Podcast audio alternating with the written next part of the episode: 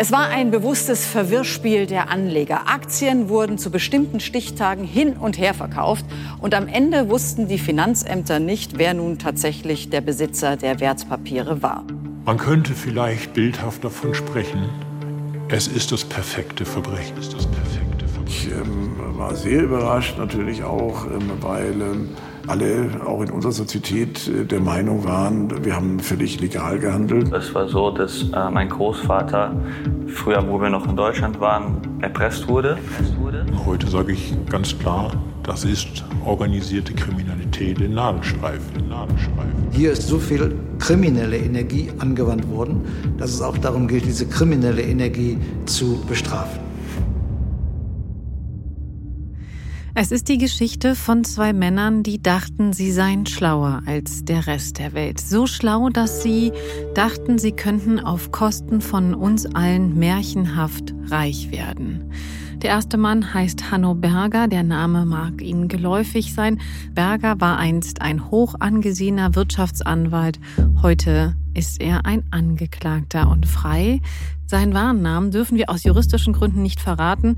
Der war einst sein Ziehsohn. Heute ist er Zeuge der Anklage.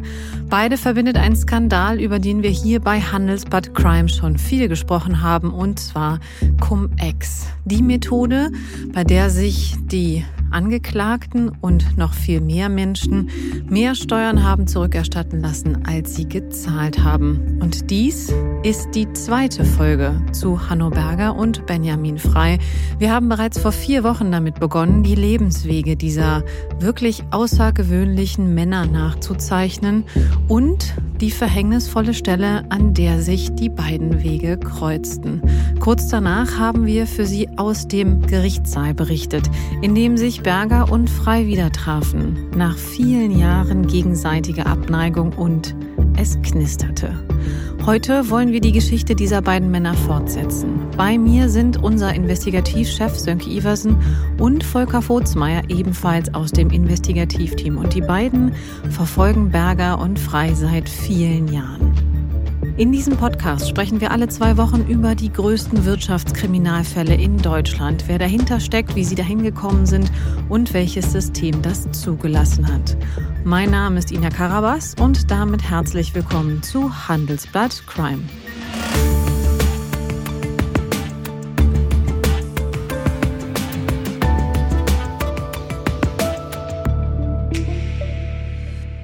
Hallo Sönke, hallo Volker. Ich freue mich immer, wenn wir zusammen uns mal wieder im Studio sehen. Hallo Ina. Hallo Ina. Wir sind, ich hatte es schon angekündigt, wieder mal oder schon wieder bei Hanno Berger und Benjamin Frei. Ich bin sehr gespannt auch schon, wie es weitergeht. Ja, wo sind wir stehen geblieben? Am Ende unserer letzten Folge waren wir an der Stelle, wo die beiden gemeinsam in die große weite Welt aufbrachen. Also, die hatten sich kennengelernt, die haben sich auch mögen gelernt, muss man sagen, mochten sich am Anfang nicht so gerne. Aber lass uns da vielleicht auch noch mal kurz reinhören ins Original von Frei. Das ist ja der Kronzeuge gegen Hanno Berger, der jetzt auch vor kurzem vor Gericht gegen ihn ausgesagt hat. Der hat damals mit den Kollegen von Korrektiv gesprochen und zwar über seine Zeit, seinen Start bei der Spitzenkanzlei Sherman Sterling und da war Berger damals eben Leiter der Steuerabteilung. Wir hören da eben noch mal rein und lernen Herrn Frei noch mal kurz kennen. Die haben mich reingebeamt, reingesogen in dieses Raumschiff. Und das war sehr genau 2001. Und dann hob dieses Raumschiff ab. Wenn ich bei dem Bild bleiben soll, in eine ferne Galaxie ist es ihnen geflogen. Sehr schnell, sehr hoch. Und dann, da werden wir sicherlich auch noch dazu kommen, eine grandiose Bruchlandung hingelegt. Ja, zu dieser Bruchlandung werden wir ganz sicher auch noch kommen. Nur für den Fall, dass Sie sich wundern, die Stimme ist damals verfremdet worden, weil der Kronzeuge eben seine Persönlichkeit schützen möchte. Lass uns drüber sprechen. Er ist hochgeflogen und dann hart gelandet. Das gilt nicht nur für ihn, sondern natürlich auch für beide. Sönke, vielleicht bleiben wir in diesem Bild und schauen uns mal an, wohin sind die beiden denn zuerst geflogen? Ja, zuerst sind sie nach New York geflogen, zum Big Apple. Wir haben ja letztes Mal gehört, der Beginn äh, dieser Beziehung von Berger und Frei war ein bisschen holprig. Frei hatte da einen Fehler in einem Produkt, also in einem Steuerprodukt gefunden, das äh, aus Bergers Steuerabteilung kam. Und dann hat äh, der Berger den Frei erstmal zur Rede gestellt, was ihm denn einfiele, äh, ihn zu kritisieren. Er ist doch der große Berger. Dann hat er aber gemerkt, also Berger hat gemerkt, dass Frei wirklich was drauf hatte. Und äh, deshalb hat er ihn dann zu sich gezogen, hat ihn in seinen sogenannten Think Tank, also sein Steuerteam mit aufgenommen, jedenfalls sozusagen beratend immerhin hinzugezogen. Und dann gab es eine Geschäftsreise nach New York und da hat der Berger gesagt, da kommen Sie mit, Herr Frei. Genau, man muss sagen, unabhängig natürlich vom Wissen von Herrn Frei, war, ging es auch um explizites Sprachwissen, denn soweit ich mich erinnere, ging es da tatsächlich um die Sprachkenntnisse im Englischen von Herrn Frei. Und da war Berger ja nicht so richtig gut, oder? Das hat er auch mal erzählt. Genau, das äh, wissen wir aus verschiedenen Aussagen, auch aus Bergers eigenen vor Gericht, dass er halt auf dieses äh, humanistische Gymnasium damals gegangen ist in Frankfurt und sein Altgriechisch tatsächlich dann besser war nach dem Abitur als sein Englisch. Und der Frei war halt ein ganz anderer, der hat einen ganz anderen Lebensweg. Einmal ist er 20 Jahre jünger, dann hat er wahrscheinlich Englisch, weiß ich, zehn Jahre lang in der Schule gehabt, hat dann auch in New York äh, studiert eine Weile. Und ähm, deshalb war der im Englischen einfach sehr, sehr bewandert. Das war praktisch seine zweite Sprache. Ja, und auf jeden Fall. Aber man muss ja sagen, dafür war Berger in was anderem bewandert, weil der kannte sich aus mit Business. Class und guten Hotels, richtig? Genau, also ich habe gerade gesagt, ne, der Frei war mal in New York und hat da studiert, aber jetzt kam er halt tatsächlich, du hast ganz recht, mit Business Class angeflogen in New York und der Berger konnte ihm halt ein Leben öffnen, auch die, die Stadt von einer völlig anderen Seite zeigen. Also wenn du, wenn du richtig Geld hast in New York, ähm, siehst du halt äh, andere Szenen, andere Plätze, als wenn du da als armer äh, Student unterwegs bist. Und der Berger hat also gesagt, Herr, ähm, Herr Frei, wir haben da was vor, äh, kommen Sie mal mit. Und dann hat er ihn auch mit ins, ähm, das war das New York Palace Hotel genommen. Und allein davon war der Frei natürlich schon total begeistert. Und so ging das dann los mit dieser ersten Reise. Mhm. Man muss aber ja sagen, wir hatten ja auch äh, davon gesprochen, dass Berger Hintergedanken hatten. Das war jetzt nicht nur, dass er einen Übersetzer brauchte oder mit seinem Wissen rund um das gute Leben angeben wollte, sondern der hatte ja noch einen anderen Plan. Ja, tatsächlich. Also ein ziemlich äh, tollkühnen Plan eigentlich für, für die Situation, in der sowohl Berger als auch Frei damals steckten. Der Berger hat ihm dann im Hotel gesagt, nun, Herr Frei, kommen Sie mal her, jetzt äh, trinken wir noch einen Absacker. Und dann hat er ihm erstmal das Du angeboten. Auch das war schon für Frei ein Riesending, weil ähm, er bis dahin nicht nur Herr Berger sagen musste, sondern immer Herr Dr. Berger. Was er dann im Gerichtssaal auch wieder regelmäßig gemacht hat. Genau, da, da kam das dann wieder raus. Aber dann kam der eigentliche Klaller. Dann sagte Berger plötzlich, der eigentliche Grund für diese Reise nach New York war kein normaler Kundenbesuch. Der Berger wollte, dass der freien Mann namens Fred Gander kennenlernt. Okay, ich kenne jetzt relativ viel von der Geschichte. Fred Gander kommt mir neu vor, Volker. Wer ist der? Den muss man natürlich nicht kennen. Das ist äh, jemand gewesen, der hat bei einer großen Kanzlei gearbeitet, da auch eine wichtige Position inne gehabt. Der war sozusagen einer der Chefs von Dewey Ballantine. Das ist eine große US-Kanzlei und das war damals, muss man sagen, die Zeit der Goldgräberstimmung in dieser Kanzleiwelt. Also Deutschland war ja bis in die 1990er Jahre, Ende der 1990er Jahre ein relativ abgeschotteter Markt und dann kamen halt die angloamerikanischen Kanzleien und haben sich hier sozusagen den deutschen Markt erschlossen.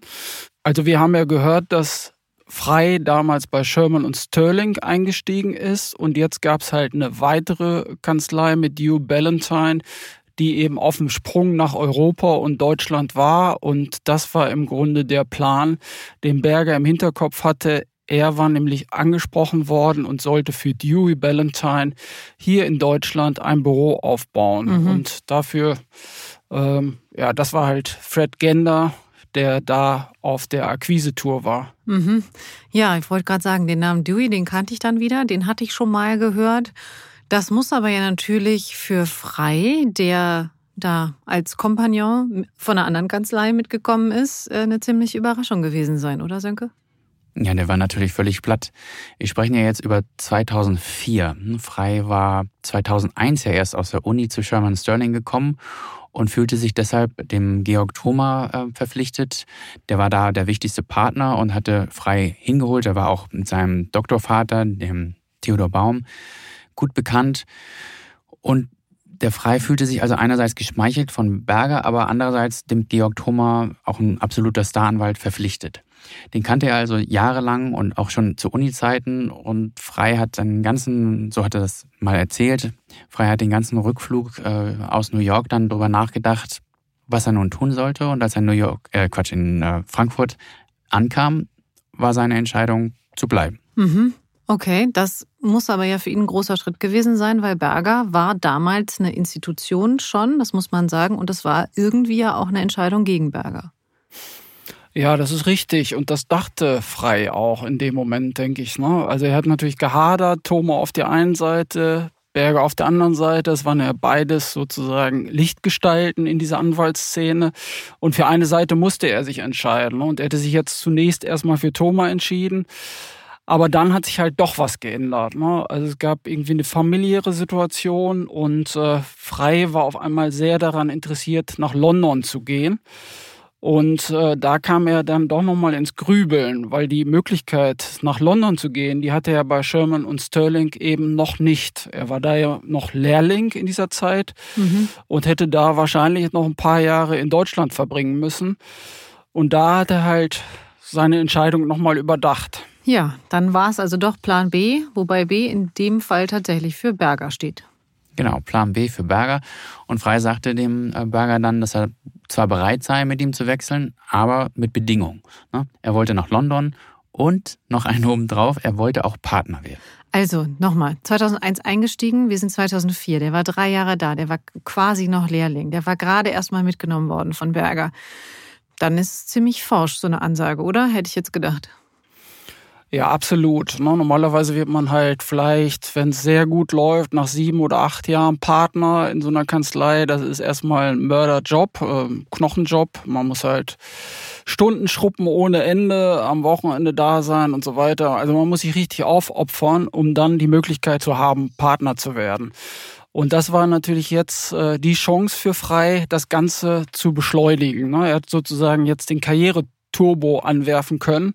Und er war jetzt hier drei, vier Jahre bei Sherman und hatte schon die Möglichkeit, in dieser US-Kanzlei Dewey Ballantyne Partner zu werden. Und er hätte zusätzlich die Möglichkeit, nach London zu gehen. Also es waren im Grunde Traumbedingungen und äh, ja, da konnte Frei dann halt doch nicht Nein sagen. Mhm. Also er hat gepokert und er hat es ja offensichtlich auch geschafft, denn wenn man das so hört, dann muss man ja sagen, Gander wollte unbedingt Berger haben und Berger hat sich in den Kopf gesetzt, dass er Frei mitnehmen wollte. Also wurde das offenbar möglich gemacht. Lass uns mal drüber sprechen, was das eben für das Verhältnis von Frei zu Berger bedeutet. Eigentlich wie gesagt, kannten sie sich ja noch gar nicht so wahnsinnig lange. Und dann ging Frei jetzt nach London. Ja, also man könnte sagen, die Wege haben sich dann erstmal getrennt. Ne? Der Berger blieb in Frankfurt, der wollte da auch nicht weg. Und er sollte ja auch das German Desk, also die Deutschland-Filiale sozusagen, das Department für Dewey Ballantine aufbauen. Frei wollte aus familiären Gründen nach London, ist da auch hingegangen aber die haben trotzdem die ganze Zeit zusammengearbeitet. Man kann ja auch äh, in verschiedenen Städten mit, also heutzutage jedenfalls viel leichter, mit E-Mail und Videokonferenzen und alles und auch damals schon miteinander arbeiten. Der Frei war auch sehr oft in Frankfurt, wo er dann gemeinsam mit Berger alle möglichen Projekte äh, angeschoben hat und, und bearbeitet hat. Und Berger hat in Frankfurt tatsächlich sehr schnell sehr viel erreicht, hat das Büro da von 0 auf 100 gebracht praktisch, also von 0 Mitarbeiter auf gut 100 Mitarbeiter in ziemlich kurzer Zeit. Und dann tatsächlich hat sich der, der Traum oder dieser forsche Plan, wie du sagst, von dem Frei tatsächlich genauso entwickelt wie gehofft. 2006 schon wurde Frei Partner bei Dewey Ballantine, bei dieser Kanzlei. Und wenn du Partner bist, dann ähm, verdienst du halt nicht nur stundenweise, sondern partizipierst auch an den Gewinnen von so einer Kanzlei. Und für Frei bedeutete das, ähm, er war 35 Jahre alt und hat, hat er erzählt, locker eine Million verdient schon. Ja, also ich kann sagen, ich hatte mit 35 und auch danach keine Million. Im Jahr muss man natürlich sagen, wirklich viel Geld. Wir hatten gerade darüber gesprochen, dass es sich für ihn natürlich jetzt damit gelohnt hat, äh, Berger anzuschließen damals. Aber er ist ihm ja weiter gefolgt, oder? Er ist dann wahrscheinlich doch irgendwann wieder zurückgekommen, Volker, oder? Ja, richtig. Also er hatte natürlich eine sehr wertvolle Zeit in London. Äh, er hat ja im Bankaufsichtsrecht gearbeitet, Investmentaufsichtsrecht, hat da viele Kontakte geknüpft, die er dann später auch nutzen konnte. Aber nach zwei Jahren war diese Episode dann auch vorbei und dann ist er wieder zurück nach Deutschland gekommen und äh, ja, hat sich sozusagen wieder im Frankfurter Büro niedergelassen und dann gab es halt äh, ja die Wiedervereinigung mit Berger, wenn man so will. Ne? Arbeitete jetzt wieder in diesem Think Tank vom Berger. Wir hatten darüber schon mal gesprochen. Das waren sozusagen die Leute, die Spezialisten, die sich mit dieser steuerlichen Seite auseinandersetzten. Und da war natürlich auch die investmentaufsichtsrechtliche Expertise von Frei sehr wertvoll. Und die haben sich dann halt in diesem Think Tank immer neue Produkte ausgedacht und äh, ja, mhm. Äh, so haben sie noch eine Weile zusammengearbeitet. Erst bei Dewey Ballantyne, später ist diese Kanzlei nochmal fusioniert mit einer anderen Kanzlei. Daraus wurde dann Dewey und LeBeuf. Und 2010 haben Berger, Frei und sich noch andere Kollegen dann schließlich mit einer eigenen Kanzlei selbstständig gemacht. Mhm, aber das waren nicht nur die beiden, oder? Quasi Vater und Ziehsohn, sondern da waren noch mehr dabei. Ja, richtig. Ne? Das war im Grunde ein größeres Team. Ich glaube, es waren so knapp 20 Anwälte. Und äh, die hatten dann sozusagen diese Spezialexpertise aus Steuerrecht und Investmentrecht. Und äh, die haben im Grunde genau daran angeknüpft, was sie vorher schon gemacht haben in dieser US-Kanzlei, nur halt jetzt mit ihrer eigenen Kanzlei. Nach einer kurzen Unterbrechung geht es gleich weiter. Bleiben Sie dran. ChatGPT und andere Technologien verändern unsere Arbeitswelt rasant. Bei der Veranstaltung Work in Progress diskutieren wir in der Handelsblatt Media Group die Zukunft des Arbeitsmarktes, HR-Trends, KI, mentale Gesundheit und neue Leadership-Perspektiven. Sei am 13. und 14. Juni in Düsseldorf oder virtuell dabei und melde dich jetzt an unter work-progress.de. An welcher Stelle kam dann eigentlich Cum-Ex ins Spiel? Das wäre jetzt ja natürlich eigentlich ein guter Zeitpunkt gewesen. Sie sind niemandem mehr rechenschaftspflichtig, weil Sie Ihre eigene Kanzlei haben.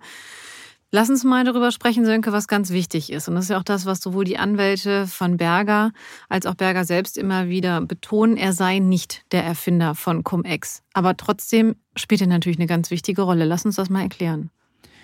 Ja, Erfinder wäre wirklich zu viel des Guten oder des Bösen, je nachdem, wie man das äh, nennen möchte. Mit der Legende können wir hier aufräumen. Äh, Hanno Berger ist nicht der Erfinder von Cum-Ex. Äh, es gab Cum-Ex schon, als Hanno Berger noch gar kein Staranwalt äh, privater Natur war, sondern noch äh, Finanzbeamter. Das haben wir ja erzählt in der letzten Folge.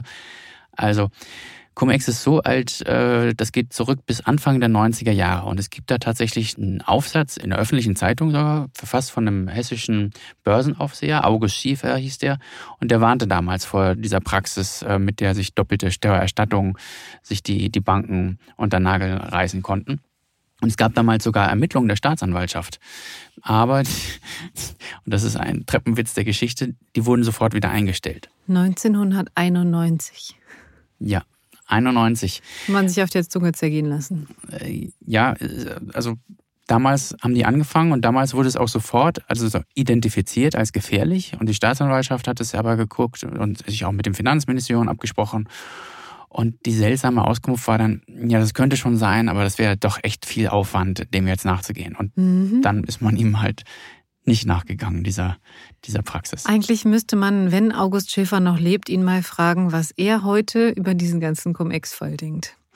Aber das war ja schon tatsächlich, das kann man so sagen, auch wie du es gerade gesagt hast, also wirklich auch das erste von vielen Versagen des Staates, oder? Ja, also an der Stelle, also es gibt nicht nur in diesem ganzen Cum-Ex-Skandal Gauner, ne, die sich das äh, Geld äh, aus der Steuerkasse quasi ähm, von der Allgemeinheit unter den Nagel gerissen haben, sondern es gibt ja auch viele Versager in staatlichen Behörden. Ne? Also da gibt es Leute im Bundesfinanzministerium, die frühzeitig davon wussten. Es gibt, wie Sönke schon gesagt hat, die Staatsanwaltschaft, die sich damit befasst hat.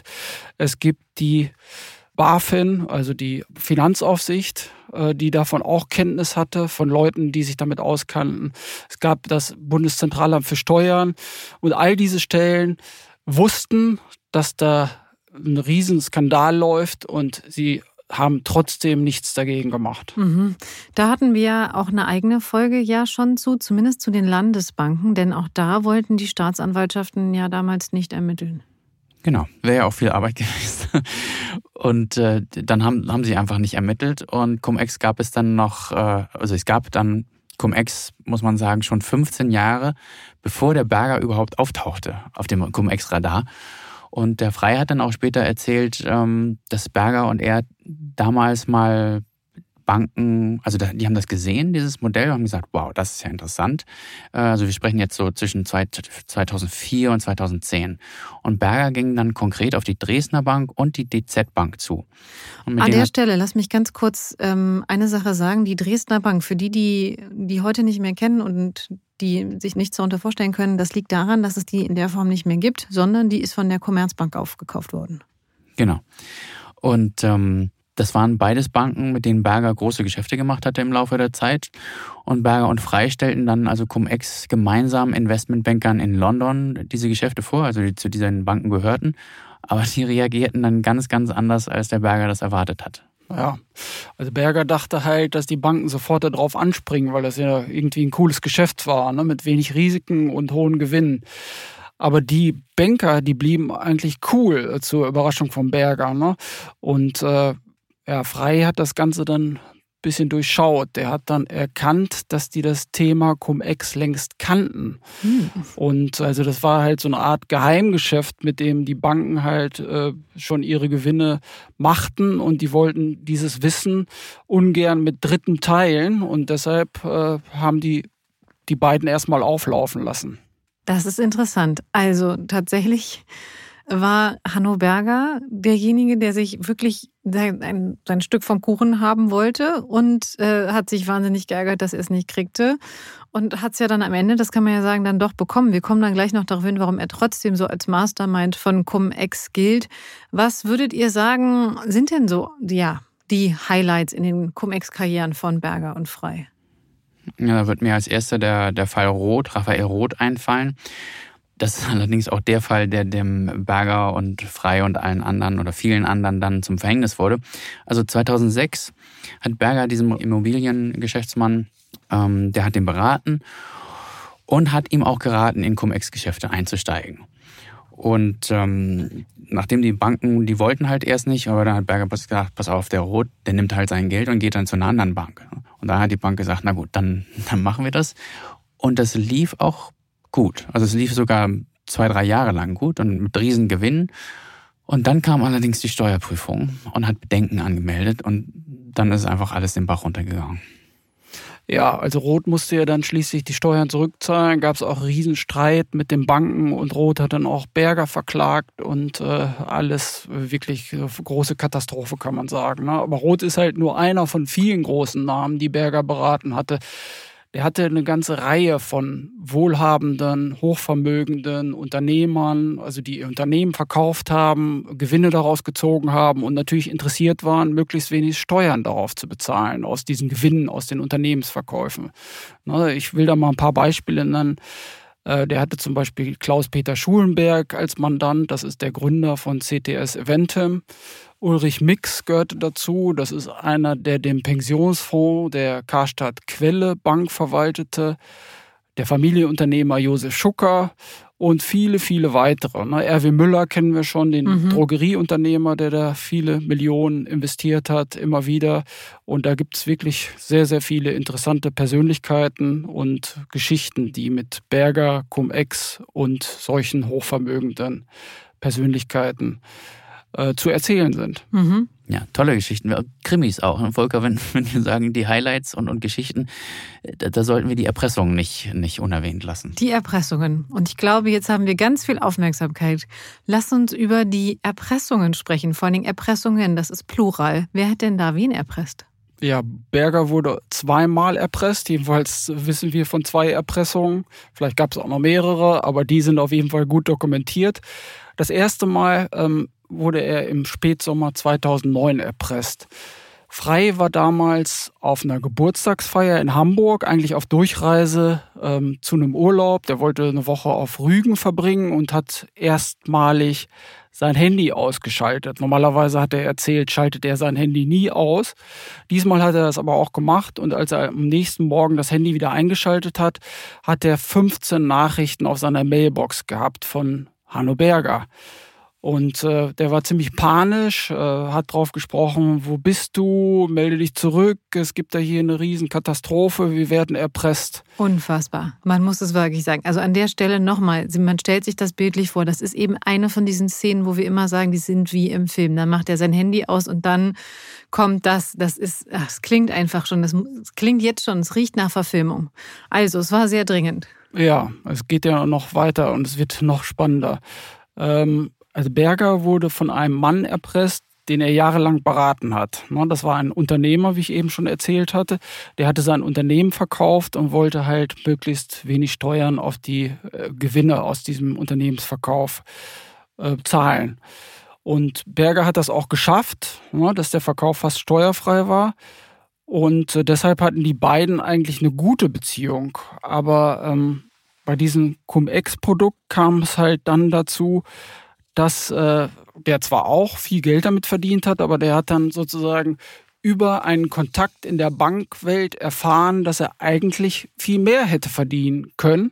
Und deshalb ist er halt zum Berger hingegangen und hat gesagt, er will einen Nachschlag. Ne? Es geht insgesamt um 10 Millionen Euro, die er da gefordert hat. Und er hat dann dem Berger sozusagen die Pistole auf die Brust gesetzt und gesagt, entweder du zahlst oder es knallt. Also nochmal, also die Assoziation mit Film kommt ja, glaube ich, nicht nur mir, oder? Das hat schon sowas, ja, was fast schon mafiöses, ne? Da ist irgendjemand, der sich betrogen fühlt. Also, also es klingt, also es ist mafiös im Sinne von, es klingt ein bisschen nach Mafia-Film. Ja, absolut. Ne? Ich glaube, das Gefühl hatte der Berger auch, ne? wenn du so einen Anruf kriegst und hörst, sie zahlen mir jetzt in sieben Tagen zehn Millionen oder es knallt, gut, dann, dann bist du ja praktisch bei der Mafia. Und ähm, der Berger rief dann ähm, seinen Steuerberater an, der hatte natürlich auch einen. Das war allerdings derselbe, den der Erpresser auch hatte. also wir sind natürlich. Und der sagte dann, und, und da wird's halt noch mafiöser, der sagte, Herr Berger, diese Drohung sollten Sie echt ernst nehmen. Denn, und jetzt pass auf, dieser Mann, der Erpresser, der erfolgreiche Unternehmer, der Familienunternehmer, der hat tatsächlich Kontakte zur Mafia. Zur echten Mafia. Richtige Mafia, nicht Film. Nee, Und das hier in Deutschland. Genau, zur richtigen Mafia. Also der Freier hat dann später erzählt, es ging ja um eine bekannte Rocker-Gang, äh, die dieser Investor ähm, einschalten wollte, um, um seine Millionen zu, äh, einzukehren. Und naja, wir haben dann auch Hanno Berger einfach mal gefragt, ob nicht vielleicht die Hells Angels seine Cum-Ex-Millionen von ihm loseisen wollten. Und ähm, der hat uns auch geantwortet und das können wir mal kurz hören.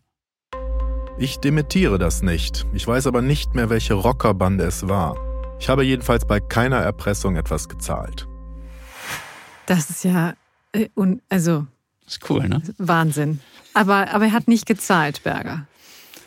Ja, so ganz genau wissen wir es ehrlich gesagt gar nicht. Ne? Also wahrscheinlich, also persönlich hat er nicht gezahlt, aber er hat äh, natürlich schon erkannt, dass das äh, ernst zu nehmen ist und also der Frei hat ja in dieser Zeugenaussage auch Angaben dazu gemacht und äh, er hat dann erzählt, dass ein anderer Banker eingeschaltet wurde und zwar Paul Mora. Ne? Das war auch ein guter Bekannter von den beiden, auch ein enger Kontakt von ähm, Hanno Berger.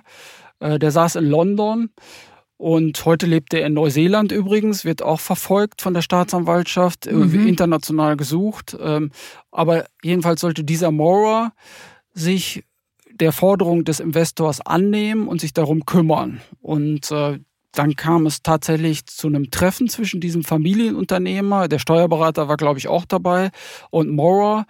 Und die haben dann verhandelt und äh, die haben scheinbar ganz gut verhandelt. Jedenfalls wurde aus der 10 Millionen Forderung dann 2,5 Millionen, die dann gezahlt wurden.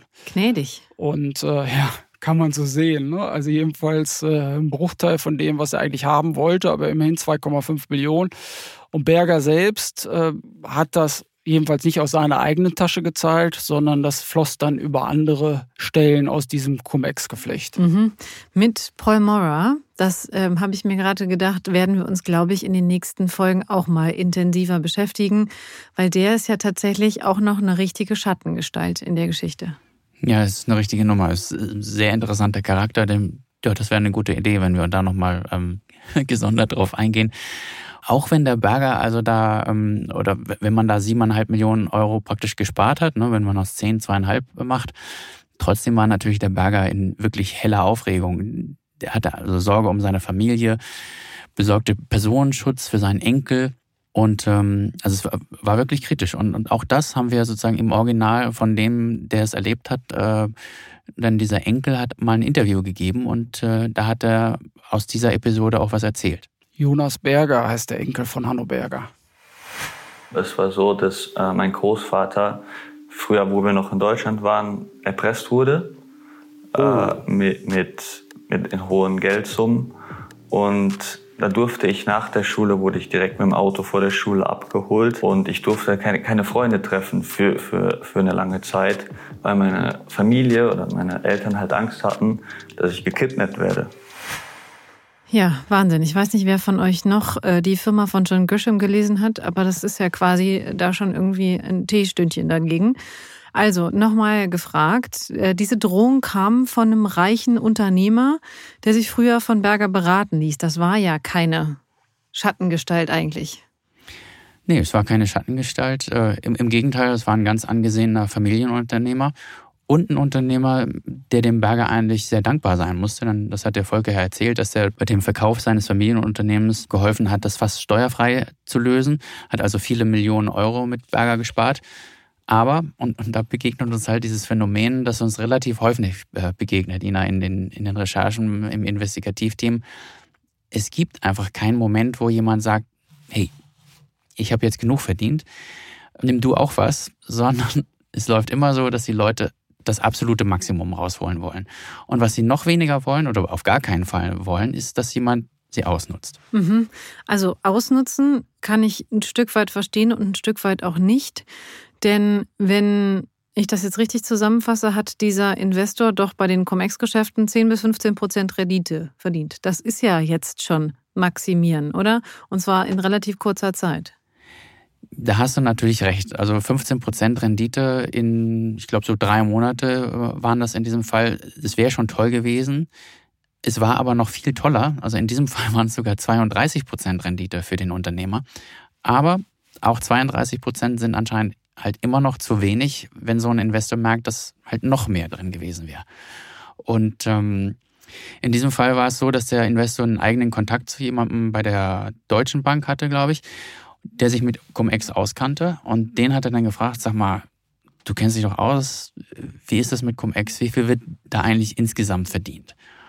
Tja, und dieser Deutschbanker hat dem Unternehmer dann gesagt, dass da locker noch ein paar Millionen mehr für ihn drin gewesen wären.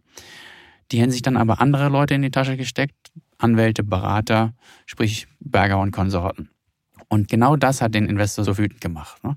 Also der war halt der Meinung, ey, das ist mein Geld, das hier eingesetzt wird Ne, das halt immer im Kreis gedreht. Meine 50 Millionen Euro vielleicht, die ich da investiert habe. Und wenn da mit 32 Prozent oder wenn da 50 Prozent mit verdient werden können, dann will ich die auch haben. Dann soll das niemand anders haben. Und dann ist er auf den Berger zu und hat ihm gesagt, ähm, hier Mafia, Rocker Gang, her mit dem Geld. Mhm. Du hast da oder ihr habt da auch mal nochmal ein Schreiben ähm, von Bergers Seite mitgebracht, wo wir nochmal kurz reinhören und zu schauen einfach tatsächlich, wie ernsthaft das auch war. Es ist richtig, dass unser Mandant vor allem aus Sorge um seine Familie und wegen angeblicher Kontakte des Herrn zur Mafia nach zweiwöchigen intensiven Diskussionen mit Herrn Dr mit diesem übereinkam, gemeinsam auf Herrn Maurer zuzugehen und ihn zu bitten, in Vergleichsverhandlungen mit Herrn Dr. unter Mandatierung von Frau einzutreten. Ja, es war sehr ernsthaft. Und äh, da ging es jetzt nicht nur darum, dass Berger Angst vor Gewalt gehabt hatte, sondern das andere Problem, was Berger damit hatte, war halt die Vorstellung, dass andere Investoren davon erfahren könnten. Weil wenn dieser eine Investor einen Nachschlag fordert, dann könnten andere Investoren ja genauso kommen und auch einen Nachschlag fordern. Und das würde dann natürlich wieder zu Lasten vom Berger gehen. Ne? Deswegen hat er alles versucht, um diesen Erpresser ruhig zu stellen. Und der bekam ja dann auch sein Geld. Ne? Faktisch wurde er natürlich besser gestellt als andere Investoren, aber Berger konnte auf diese Weise sicherstellen, dass andere Investoren eben nicht davon erfuhren. Und äh, ja, so hat er sich dann vorerst jedenfalls noch eine Menge Ärger gespart. Es war halt so, dass bei Cum-Ex wirklich ziemlich viele Parteien ziemlich viel Geld verdient haben und gleichzeitig aber immer Angst hatten, dass die anderen noch mehr verdienen. Das ist ein seltsames Spiel. Andererseits wurde diese Angst auch geschürt. Wir haben ja eben den, den Paul Moore erwähnt, diesen Investmentbanker, der sich heute in Neuseeland versteckt und international gesucht wird. Der war auch äh, bei dem Geschäft von Berger mit dem Rot, dem Immobilienmilliardär mhm. schon, also dem Urfall sozusagen, und war der auch schon dabei. Und dessen Sohn hat später eine Aussage gemacht, dass Mora und sein Partner ihn vor Berger gewarnt hätten. Und ähm, da wird es dann auch ein bisschen kräftiger in der Wortwahl. Was genau heißt das kräftiger? Bin ich jetzt sehr gespannt. Also wörtlich sagte der Maurer zu dem Rot, der Berger würde ihn ficken, bis er blind ist. Das ist kräftiger. Genau, das können wir uns auch mal anhören, wenn du, mhm. wenn du erlaubst. Mhm, ausnahmsweise. Nach circa fünf bis sechs Monaten hat mein Vater die Investitionen in 2006 mit 2007 verglichen. Er war der Auffassung, dass er aufgrund seiner höheren Investitionen in 2007 mehr hätte verdienen müssen. Zu seiner großen Überraschung war die Bank ohne großen Widerstand sehr schnell bereit, mehrere Millionen Euro, die teilweise aus London und teilweise aus München bezahlt wurden, an meinen Vater zu überweisen. Zum Abwerbeversuch von Mora und möchte ich noch Folgendes ergänzen. Die beiden kamen über mich auf meinen Vater zu und wollten ihn von der HVB abwerben. Deren Aussage war, they're fucking you blind. Was so viel bedeutet, wie die ziehen euch über den Tisch. Sie deuteten an, dass wir mit ihnen mehr verdienen könnten. Also der Roth, der war jetzt nicht so drauf äh, wie dieser andere Familienunternehmer, dass er gleich mit einer Rocker-Gang gedroht hat. Aber auch Roth hat natürlich sehr darauf geachtet, war ein erfolgreicher Geschäftsmann und äh, das war ja nicht umsonst. Also er hat schon auch immer, war halt jemand, der sehr sozusagen auf sein Geld geachtet hat und deswegen hat er sich auch bei Berger beschwert dass er ähm, ja, übervorteilt worden ist. Ne? Da ist in diesem Fall ist jetzt nicht ganz klar, wie es weiterging, aber ähm, ja, viel spricht dafür, dass er dann da doch auch nochmal nachträglich kassiert hat. Was ich an der Stelle wirklich nicht verstehe, ist, also ich kann ja verstehen, dass Leute ihr Geld maximieren wollen.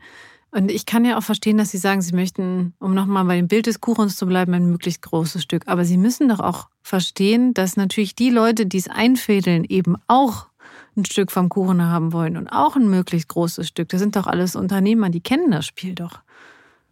Ja, die kennen das Spiel einerseits, aber andererseits sehen die ja in dem Berger nicht einen Geschäftsmann oder sahen den nicht. Die haben den Berger als Anwalt oder als Berater eingestellt und so einen Berater, den zahlt man halt pro Stunde. So, jetzt haben aber Berger und Konsorten diese Verträge halt so kompliziert und diesen ganzen, diesen ganzen Handel so kompliziert äh, dargestellt, dass da irre Verschachtelungen zwischen den Firmen stattfanden und es ging ja um Aktien, die in Milliardenvolumen gehandelt wurden und so weiter. Der Unternehmer hat gar nicht gemerkt, dass der Berger sich da praktisch als gleichberechtigter Partner einfach ein Drittel oder so äh, mit eingesteckt hat. Okay, ja gut, das ist natürlich was anderes und dann lässt sich ja vielleicht auch an der einen oder anderen Stelle die Ärgernis erklären oder das Ärgernis erklären. Also, aber sauer sein ist das eine, eine Rocker-Gang das andere. Erpressung sind doch jetzt eigentlich schon eher Ausnahmen, oder? Das habe ich bisher auch, auch gedacht. Ne? Andererseits äh, sehen wir ja bei dem Berger gleich zwei. Ne? Und wir wissen ja überhaupt nicht, ob das nicht noch öfter vorgekommen ist.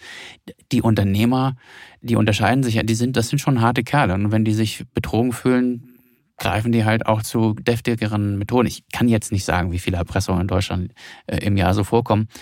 Wir wissen, dass es bei Berger mindestens zwei waren. Und ähm, wenn wir jetzt über die im Jahr 2011 äh, sprechen. Das war die zweite, genau. Genau. Da ging es ja wieder um die Provision, aber eigentlich auch nur wieder als Plan B. Okay, Plan B müssen wir erklären. Ja, es gab auch einen Plan A. Und zwar waren die Wissensträger, äh, die wussten natürlich um die Brisanz dieser Geschäfte und äh, die haben dann versucht, bei Berger ähm, und den Geschäftspartnern von Berger mehr Geld rauszuholen. Die haben halt gesagt, entweder ihr zahlt oder wir tragen das Wissen weiter an staatliche Behörden. Und das wäre natürlich eine maximale Eskalation gewesen, die Berger auf jeden Fall vermeiden wollte. Und äh, ja, deshalb kam es in diesem Fall auch zu Verhandlungen. Ne? Die äh, Whistleblower, die haben 1,5 Millionen Euro gefordert und äh, ist nicht ganz so viel geworden, aber in die Richtung ging es dann dann schon. Mhm, aber 1,5 Millionen ist jetzt schon auch eine Hausnummer. Auf jeden Fall. Also ähm, na, das ging damals um ein Geschäft, in, also 30 Millionen Euro hatte der Investor in diese Cum-Ex-Produkte gesteckt und das war dann schon auch ein beträchtlicher Anteil. Ne? Das kann man auf jeden Fall sagen. Das ist halt so, die Welt, ne, die war mir auch fremd, bevor ich darüber berichtet habe. Die, die denken nicht, äh, dass eine Million oder zwei viel Geld ist, sondern die sagen, hey, ich, 5% ist ja wohl ein angemessener Teil, nur dafür, dass ich hier dich schütze. So, und dann 5% von 30 Millionen sind halt anderthalb Millionen und äh, die werden dann eingefordert. Okay, und wie geht's dann weiter? Da war eigentlich so Berlin doch ziemlich sicher interessiert an so viel Geld, oder? Ja, noch sind wir ja bei Berger. Ne? Also der hat dem Berger gesagt, gib mir anderthalb Millionen oder ich lasse dich auffliegen. Und der Berger hat äh, wahrscheinlich auch ziemlich kräftig geantwortet. Jedenfalls hat er nicht gezahlt. Und deshalb ging also dieser äh, ja, Mann, der dann ähm, zum Erpresser wurde, zum tatsächlich zum Bundesfinanzministerium in Berlin und hat gesagt, hallo, liebes Ministerium, ich habe hier ähm, Informationen über Geschäfte, die den Steuerzahler um Milliarden bringen. Lassen Sie uns mal sprechen. 1,5 Millionen. Wir hatten das in anderen Fällen schon, wenn da Whistleblower Geld vom Staat verlangt haben, dann ähm, war der Staat jetzt nicht immer sofort bereit zu zahlen. Und wie gesagt, 1,5 Millionen ist ein stolzer Preis. Genau, das, das, das kam erst später, dass der Staat dann tatsächlich gesagt hat, und wir haben ja diesen Fall schon berichtet von dem, der sogar 5 Millionen bekommen genau. hat. Das war dann aber später. Und hier hat das Bundesministerium gesagt, boah, das gehen Sie doch lieber mal erstmal zum hessischen, zum Landesministerium. Und dann ist der Erpresser dann dahin gegangen und hat gesagt, hier, bitte geben Sie mir Geld. Da hat er dann die Zahl von 300 Millionen genannt, ne, die insgesamt durch diese Geschäfte mhm. angeblich in Hessen ähm, verloren gehen würden und hat gesagt 300 Millionen und davon möchte ich jetzt auch nicht anderthalb Prozent, dann da wird mir auch ein, ein, halbes Prozent reichen. Da war er dann aber wieder bei der Zahl, die er eigentlich haben wollte, ein mhm. halbes Prozent, also wieder anderthalb Millionen. Und ähm, so war dann seine Forderung. Mhm.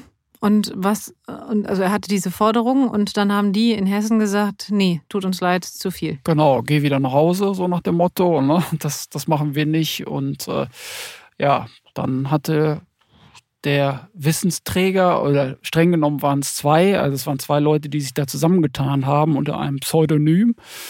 Ja, die haben dann halt gesagt, okay, dann versuchen wir halt das Geld auf anderem Weg zu beschaffen. Ne? Und der andere Weg, das war dann halt wieder Berger. Und die haben den Berger dann äh, unter Druck gesetzt und haben gesagt, wir eskalieren das maximal, wenn du nicht innerhalb von zehn Tagen dieses Geld überweist. Und dazu haben wir auch eine E-Mail gefunden, und die können wir vielleicht hier an der Stelle mal vorlesen. Und ich glaube, es wird wieder derb. Sehr geehrter Herr Dr. Fettsack, bezugnehmend auf Ihre E-Mail vom 15.10.2010 an Herrn nehme ich wie folgt Stellung. Ich habe Ihnen den Kontakt zu Herrn unbestritten mit E-Mail durch Herrn am 18.12.2008 nachgewiesen. Sie haben seinerzeit bestätigt, Herrn nicht zu kennen und fernmündlich einen Provisionsanspruch in Höhe von 5% des vermittelten Eigenkapitalvolumens zugesichert. Ich fordere Sie hiermit letztmalig auf, für die Vermittlungsprovisionen, die sich aus den Investitionen von Herrn ergeben, eine finale Einmalzahlung in Höhe von 1,5 Millionen Euro bis zum 22. April 2011 auf das Konto zu überweisen. Unabhängig von der Erledigung meines heutigen Schreibens behalte ich mir vor, die dem vorliegenden Sachverhalt zugrunde liegenden Strukturen kurzfristig gegenüber sämtlichen beteiligten und betroffenen Behörden offenzulegen, um den kausalen Zusammenhang zwischen den von ihnen strukturierten Cum-Ex-Trades und den Investitionen von Herrn detailliert aufzuzeigen. Jemand schreibt ihn an mit sehr geehrter Herr Dr. Fettsack. Wie hat Berger auf sowas reagiert? Ich meine, er muss ja unfassbar sauer gewesen sein. Ja, der war auch unfassbar sauer, aber nicht wegen der Anrede, weil diese Anrede, die haben sie nur in dem Entwurf verwendet. Also die beiden Erpresser fanden das wohl lustig, aber ähm, in der E-Mail, die sie dann schließlich abgeschickt haben an Herrn Berger, haben sie die Anrede natürlich ausgetauscht und da stand dann sehr geehrter Herr Dr. Berger. Aber viel brisanter als diese Anrede war natürlich der Inhalt. Und äh, da haben sie jetzt ernst gemacht ne? und haben gesagt, jetzt entweder du zahlst oder wir lassen die Sache auffliegen. Mhm. da können wir vielleicht auch noch mal ganz kurz reinhören, was Berger dazu gesagt hat. Die Angelegenheit muss alsbald endgültig erledigt werden, um eine dramatische Eskalation von äußerst unangenehmen Konsequenzen für eine Reihe von Personen und Banken zu vermeiden. Ja, unangenehme Konsequenzen vermeiden. Das kann ich mir vorstellen, dass das ein Anliegen war. Was ist passiert? Na, erstmal hat Berger gepokert. Also auch, auch im größten Stress hat er nicht einfach anderthalb Millionen gezahlt, sondern erstmal eine Viertelmillion angeboten und dann ging es hin und her und wieder zurück. Und man hat sich dann auf eine runde Million geeinigt. Aber auch das Geld floss nicht von Berger, sondern wieder über, ja, über andere Kanäle. Berger hat uns immer gesagt, er habe nie auf eine Erpressung hingezahlt. Ähm, aber wo auch immer das Geld dann konkret herkam, die letzte Rate, also der Erpresser wurde in Raten gezahlt, auch lustig. Da flossen kurz vor Weihnachten 2011 nochmal 150.000. Für die Weihnachtsgeschenke. Genau. Das musste eine große Familie gewesen sein. Nach einer kurzen Unterbrechung geht es gleich weiter. Bleiben Sie dran. Sie investieren in Aktien, es fehlt Ihnen aber eine klare Strategie. Ihr Depot ist ein Sammelsurium mehr oder weniger guter Ideen? Dann geht es Ihnen wie vielen. Lernen Sie in der Masterclass Erfolgreich investieren alles über kluge Börsenstrategien. Mit dem Rabattcode Investieren20 gibt es 20% Nachlass auf den Normalpreis. Infos unter handelsblatt.com slash erfolgreich-investieren. Lass uns an der Stelle nochmal ganz kurz darüber sprechen, wie ihr eigentlich an solche Informationen kommt, weil das ja total wichtig ist. Also was ich mir nicht vorstellen kann, ist, dass der Erpresser bei euch ins Büro gelaufen ist und gesagt hat, ha, ich erzähle euch mal eine Geschichte. nee, so ist es nicht. Äh, also in diesem Fall war natürlich weder der Erpresser noch der Erpresste wollten, dass diese Sache öffentlich wird. Sie wurde dann auch nicht sozusagen direkt öffentlich, sondern später. Die Ermittler, ähm, also es gibt ja, was haben wir jetzt, 106 oder so Verfahren äh, inzwischen in Deutschland die sind auf diese Erpressermails per Zufall gestoßen. Sie haben in einer ganz anderen Sache ermittelt und haben dann diese Mails gefunden und haben gesagt, oh, das ist ja eine Erpressung. Und nun, äh, dann kommt was zum Tragen, was sich ähm, Legalitätsprinzip nennt. Ne? Jede Straftat, von der die Staatsanwaltschaft Kenntnis erlangt, wie auch immer, wenn sie sieht, das ist hier eine Straftat, dann muss sie sie auch verfolgen. Und ähm, Erpressung ist natürlich ein Verbrechen und äh, auch dann, wenn der Erpresser es gar nicht aufgeklärt haben möchte. Ne? Also wenn die Berger gef mhm. gefragt hätten, äh, Herr Berger, wurden Sie erpresst? Und der hätte gesagt, nö, ist alles in Ordnung, ähm, schönen Tag noch. Mhm. Das hätte nicht gereicht. Ne? Erpressung mhm. muss aufgeklärt werden. So, und wir sind ja schon seit Jahren an diesen Sachen und, und irgendwann leckt halt mal ähm, was raus. Und wenn wir Glück haben, kriegen wir dann die im, die im Original solche, solche schönen Mails. Ja, mhm. das waren nicht nur Mails, ne? vielleicht noch eine Randbemerkung dazu. Es wurden sogar richtige Verträge dazu ausgearbeitet. Also egal wie schmutzig das Geschäft ist, also das waren halt Juristen und das musste in Verträge gegossen werden und, und diese Verträge sind dann auch in den Unterlagen aufgefunden worden. Also diese Verträge, auch spannend. Bin gespannt, was Anwälte eigentlich von ja, solchen Verträgen halten würden, ähm, sind dann gefunden worden und der Erpresser wurde ja dann schließlich auch verurteilt. Die Frage ist ja dann, Verurteilung heißt ja meistens, es gibt auch irgendeine Form von Konsequenz. Musste er das Geld zurückzahlen? Hat Berger das zurückgekriegt, Volker? Nee, das hat der Staat zurückgekriegt. Also das waren tatsächlich ja zwei Erpresser, die sich hinter einem Pseudonym verborgen haben. Also einer saß in Deutschland, einer äh, sitzt in der Schweiz und den in Deutschland, den hat man verfolgt, auch strafrechtlich. Da kam es auch zu einem Strafprozess und der musste diese Gewinne, die er aus Erpressung gemacht hat, auch zurückzahlen. Ne? Der ist verurteilt worden. Und der Schweizer, der hatte irgendwie mehr Glück. Äh, das ist gar nicht weiter verfolgt worden und womöglich hat er heute immer noch sein Geld. Okay. Ja, also die, die Frage ist ja berechtigt, kriegt der Berger das wieder? Aber da ist halt die Rechtsmeinung, dass dieses Geld, das kommt ja seinerseits wieder aus sogenannten dolosen Handlungen, also das sind strafbare Handlungen, Cum-Ex-Geschäfte sind halt strafbar. Und ähm, wenn jetzt, womit soll man das vergleichen? Also wenn ein Bankräuber ähm, wenn bestohlen wird, dann darf er das gestohlene Geld, nach, nachdem der Dieb dann verurteilt worden, nicht behalten. Und so darf mhm. Berger seine Cum-Ex-Millionen auch nicht behalten der hat die auch gar nicht zurückgefordert. Das kommt ja noch dazu. Und ich sagte, ich habe ja gar nichts gezahlt. Also wo immer dieses Geld, über welche Schleusen das äh, geführt wurde, ist es jetzt beim Staat wieder. Ja, das könnte man ja vielleicht als so eine Art Mini-Happy End oder Mid-End bezeichnen, dass immerhin das Geld wieder da ist, wo es hingehört, nämlich in die Steuerkasse. Jetzt müssen wir aber nochmal auf das Verhältnis von Frei und Berger schauen, weil diese Geschichten, die wir gerade erzählt haben, die sind passiert, als die beiden sich angenähert haben, als sie sich angefreundet haben, als sie zusammengearbeitet haben. Und man muss ja auch sagen, auch Frei kommt ja ursprünglich, sagen wir mal, aus einem ganz normalen, soliden Anwaltsumfeld. Und irgendwie hat das Ganze nicht dazu geführt, dass er gesagt hat, ich suche mir jetzt mal was Seriöses. Nee, das hat es nicht. Und du hast ja völlig recht. Ne? Also äh, wenn jemand, also frei sagt, er kommt tatsächlich ja aus einfachen Verhältnissen, dann macht er ein super Studium, dann kommt er in eine super Kanzlei, ist super erfolgreich, er sagt ja auch, er hat eine sehr hohe Meinung von sich. Und dann kommen diese Sachen. Mafia, Rockergang, Erpressung.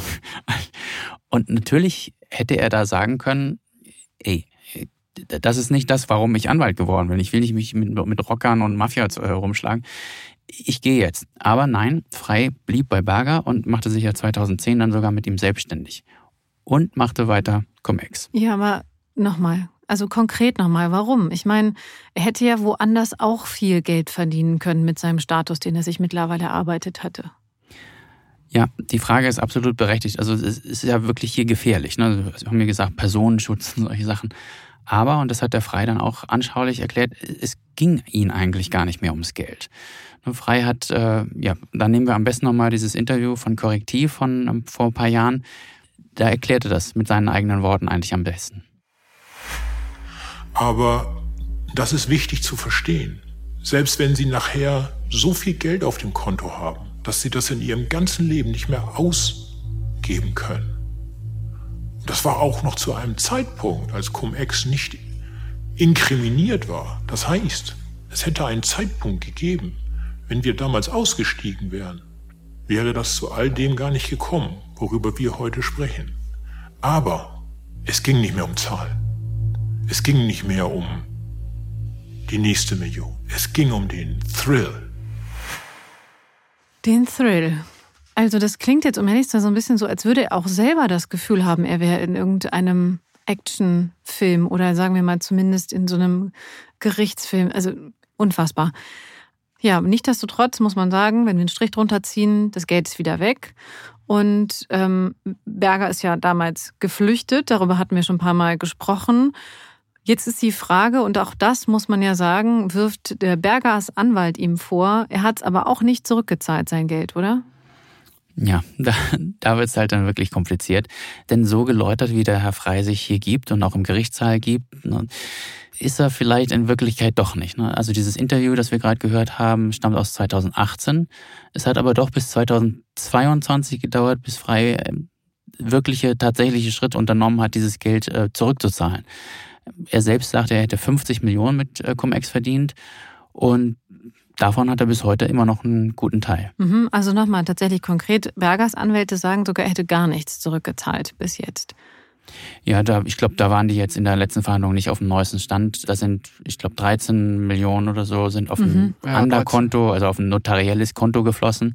Gut, 13 minus 50 oder 50 minus sind immer noch ist noch ein bisschen was über. 35, 37 äh, Millionen übrig, das nicht dahin gehört, wo es jetzt ist. Mhm da müssen wir sehen, ob wir, ähm, das, oder das werden wir sehen, wie viel der Frei dann tatsächlich zurückzahlt. Mhm. Wo ist dann das Geld vorher gewesen? Was hat er damit gemacht? Hat er das ausgegeben? Wie war das?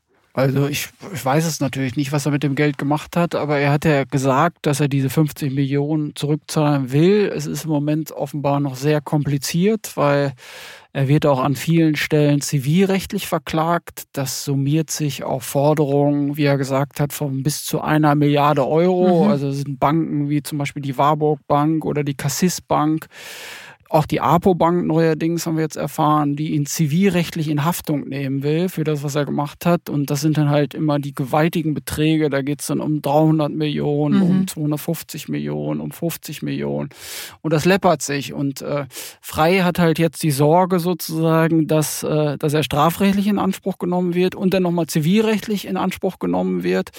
Und es ist halt alles sehr kompliziert und äh, ja, deshalb hält er sich da im Moment noch zurück. Aber ich glaube, am Ende kommt er natürlich nicht darum herum, äh, diese 50 Millionen mindestens zurückzuzahlen. Aber ähm, ja, wir warten halt noch drauf. Genau, da hatten wir ja auch in der Folge, als wir vor Gericht waren, ähm, schon irgendwie intensiver darüber gesprochen. Das heißt, wenn Sie das interessiert, hören Sie da gerne nochmal rein. Er hat ja auch gesagt, er hat das Geld eigentlich noch. Hat er vor Gericht gesagt. Er hat vor Gericht gesagt, ne, ich kann das zurückzahlen. Ähm, wo, wo ist denn sein Geld? Das ist in solchen Fällen immer sehr kompliziert. Ne? Also die haben ja diese Geschäfte absichtlich so konstruiert, dass man sie möglichst nicht zurückverfolgen konnte, nicht durchschauen konnte. Ne? Da, werden dann Gesellschaften gegründet, die sind äh, sechs Wochen später gibt's die nicht mehr so und da gehen dann vielleicht ein Teil, also sagen wir mal drei Millionen auf dieses Konto und dann gehen die von da auf ein anderes Konto und die Gesellschaft, die es gezahlt hat, gibt's gar nicht mehr. Deshalb ist es wirklich kompliziert für die Staatsbehörden, ähm, die Spur dieses Geldes zurückzuverfolgen. Da haben sie sozusagen Glück bei dem Frei, der sagt, ich habe 50 und die kann ich auch zahlen. Jetzt ist er praktisch ja in der Bringschuld. Ne? Da, da würden die Behörden dann sagen, sie haben gesagt, sie haben 50, jetzt zahlen sie die auch. Aber bei dem Berger zum Beispiel ist es völlig anders. Der, der sagt, er hat eigentlich gar nichts mehr. Mhm. Okay, und die haben ja tatsächlich, man muss ja sagen, also kann man, darf man das als Beute bezeichnen, was sie da gemacht haben? Wahrscheinlich, ja, oder? Also, also der, meine, Richter, der Richter in Bonn, ne, der hat ja jetzt schon ein paar Strafprozesse geführt, die sprechen von Tatbeute. Mhm. Also das, das ist ein Begriff, den können wir jetzt verwenden, auch offiziell sozusagen vom Gericht legitimiert. Mhm.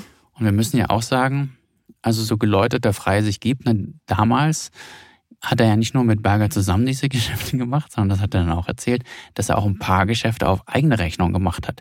Er nannte sich dann, oder hat das gesagt, ich, ich wollte mich von Herrn Dr. Berger emanzipieren. Mhm, so hat er es beschrieben, genau. ähm, der Berger hätte dann gesagt, äh, der hat mich hintergangen. Also hintergangen ähm, spricht jetzt natürlich auch, wenn man ehrlich ist, auch für relativ viel Selbstbewusstsein mittlerweile auf Freiseiten oder nicht? Ja, klar. Da fühlt sich dann der Berger betrogen, weil der Freie selbst Cum-Ex-Geschäft gemacht hat und beide machen diese Cum-Ex-Geschäfte und verdienen damit wahnsinnig viel Geld. Und insgesamt, muss man sagen, fühlten sie sich einfach unglaublich sicher. Die, die hatten halt diese Erfolgskarriere hinter sich. Ne? Also in der einen Kanzlei waren sie super, in der anderen Kanzlei waren sie super, dann haben sie sich selbstständig gemacht und waren wieder super. Und ja, da gab es diese Mafia-Geschichten und, und Erpressersachen und so. Und der Frei hat das ja auch thematisiert. Ne? Der ist ja nicht dumm. Der denkt auch über sich selbst nach und sagt dann, ja, er hätte so einen professionellen Reflex eigentlich haben müssen, so ein Störgefühl. Aber dieses Störgefühl kam dann nicht durch. Ne? Und sie haben dann einfach weitergemacht, haben das überwunden. Und ähm, also wörtlich hat er sogar gesagt, spätestens als die ersten Erpressungen kamen, hätte ich einsichtig werden sollen. Mhm. Ich war es aber nicht. Also, wir sind jetzt an einem Punkt in der Geschichte, wo zwei sehr erfolgreiche Männer nebeneinander stehen, breitschultrig, irgendwie in die Zukunft schauen, das Gefühl haben, sie sind nicht ganz untouchable, aber in die Richtung gehend. Aber das ist, wird das letzte Kapitel in der Partnerschaft von Frei und Berger werden, was jetzt kommt. Aber das erzählen wir nicht heute, sondern in der nächsten Folge. In zwei Wochen erzählen wir dann nämlich genau, wie die Kanzlei von Berger und Frei für rund zwei Jahre aufblühte und dann eben zusammenbrach. Wir sprechen über Durchsuchung, Flucht, geheime Treffen am Flughafen in Zürich und wir hören dann eben auch, wie aus dem Meister und seinem Ziehsohn erbitterte Feinde wurden. Unser Timing ist ganz gut, glaube ich, denn schon einen Tag später werden sich Berger und Frei wieder begegnen und zwar im Landgericht in Bonn. Ja, lieber Sönke, lieber Volker, das war wie immer spannend und ich freue mich jetzt schon auf die nächste Folge von Handelsblatt Crime. Danke euch. Danke dir. Vielen Dank. Auch. Damit sind wir nun am Ende dieser Folge. Wir haben in den Shownotes noch einen Link für Sie, wenn Sie alle Geschichten rund um Cum-Ex oder vielleicht auch Wirecard oder die anderen Geschichten unseres Investigativteams lesen möchten. Der Link ist handelsblatt.com-mehr Journalismus. Da haben wir ein besonders günstiges Abo für Sie zum Testen. Diese Folge wurde aufgezeichnet am 30.09. Und wenn Sie diesen Podcast unterstützen möchten, freuen wir uns natürlich über eine Bewertung auf der Podcast-Plattform Ihres Vertrauens. Schicken Sie uns auch gerne wie immer Lob, Kritik und Feedback an crime@handelsblatt.com. Ich danke ganz herzlich Christian Heinemann für die Produktion dieses Podcasts und ich danke vor allen Dingen Ihnen, liebe Handelsblatt Crime Fans, fürs Zuhören und bis zum nächsten Mal.